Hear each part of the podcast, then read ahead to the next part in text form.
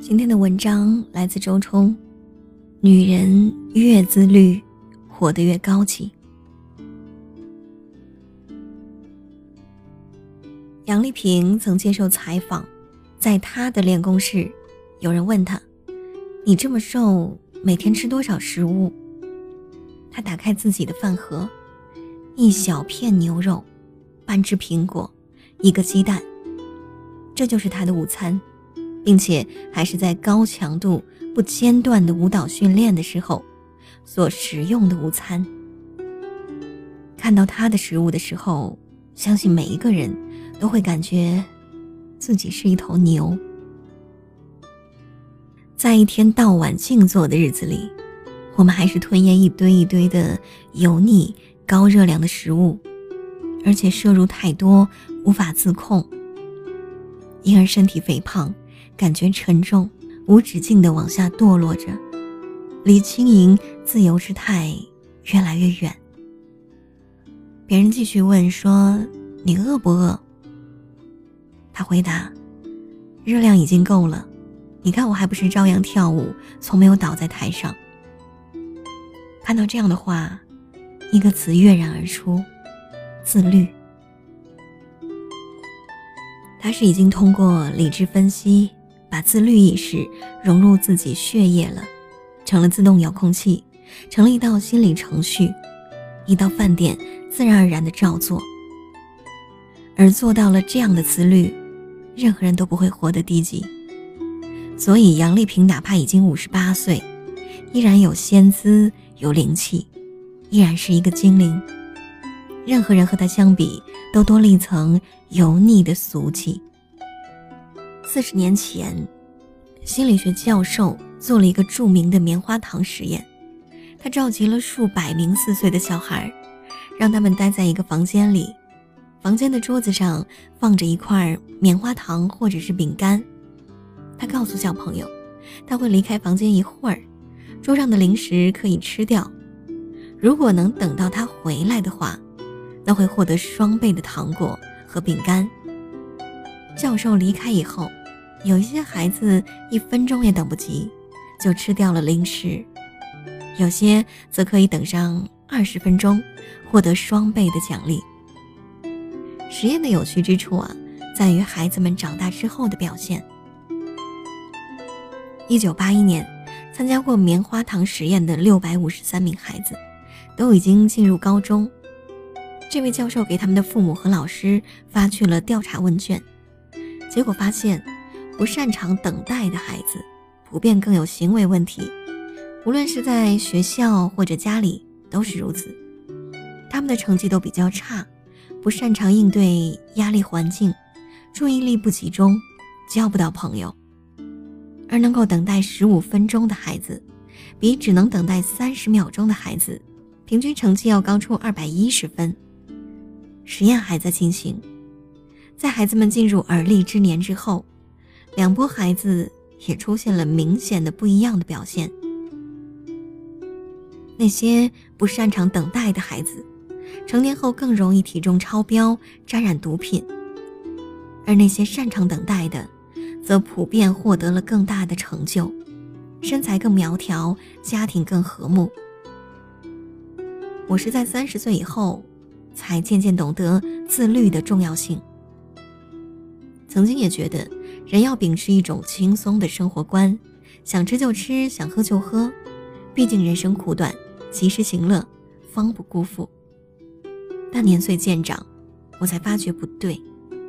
在《意志力：关于专注、自控和效率的心理学》这本书中，有这样的一句话：最主要的个人问题和社会问题，核心都在于缺乏自我控制。不由自主的花钱借钱，冲动之下打人，学习成绩不好，工作拖拖拉拉，酗酒、吸毒，饮食不健康，缺乏锻炼，长期焦虑，大发脾气。而缺乏自我控制，必导致一系列的人生悲剧：身材变形、患疾病、失去朋友、被炒鱿鱼、离婚、坐牢，等等等等。比如我所认识的一个烂性的，睡了一百多个男人，堕了三次胎的女人，现在看她的朋友圈，依然和六年前一样，粗俗、贫穷、肥胖，没有安全感。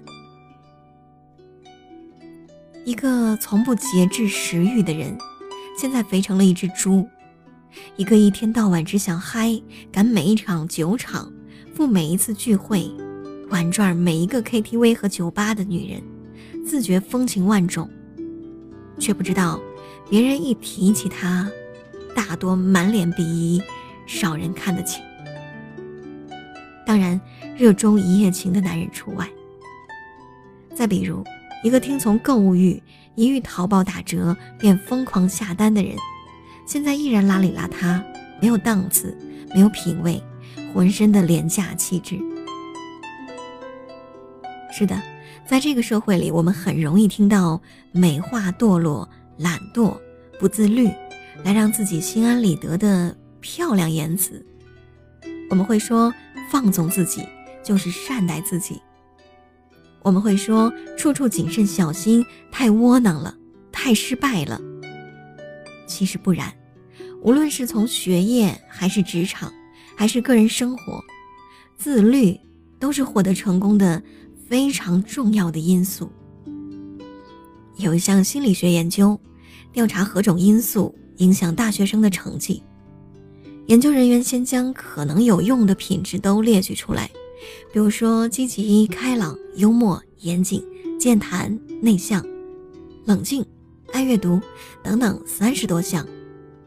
接着找了数百名学生进行测试，最终发现这些品质对成绩好坏没有根本性的影响。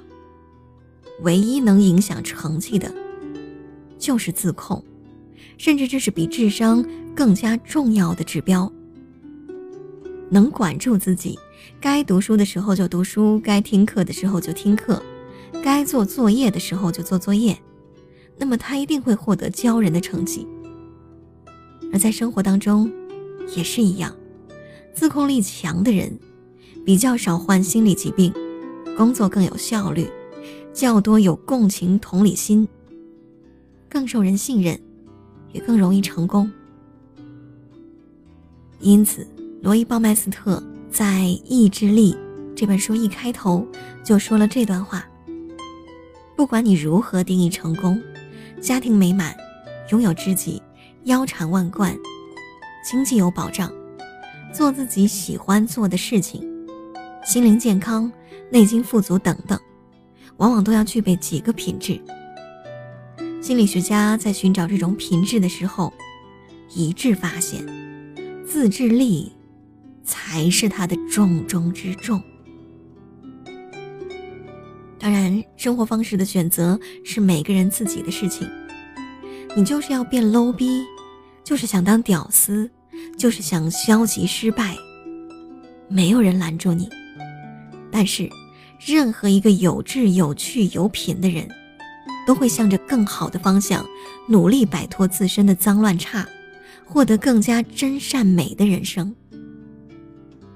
只有如此，我们才会感叹生而为人真好。那么，怎样才能做到呢？康德说：“自律使我们与众不同，自律令我们活得更高级。也正是自律，使我们获得更自由的人生。”他的推理是这样的：假如我们像动物一样，听从欲望、逃避痛苦的时候。我们并不是真的自由行动。为什么不是？因为我们成了欲望和冲动的奴隶。我们不是在选择，而是在服从。但人之所以为人，就在于人不是被欲望主宰，而是自我主宰。只有自我主宰，才会获得自由。前些天我在朋友圈看到一段话，说的很妙。他是这样说的：“我对任何垂手可得、快速、出自本能、即兴、含混的事物没有信心。我相信缓慢、平和、细水长流的力量，踏实、冷静、我不相信缺乏自律精神、不自我建设、不努力，可以得到个人或者是集体的解放。当你此刻已拔剑四顾，满目茫然，困在生活的荒漠、现实的牢笼中，不知何去何从，请记得，通过自由之境，唯有一条路可以走，以自律之法，逃避掉麻烦，摆脱掉羁绊。集中精力，全力以赴，前往你想去的远方。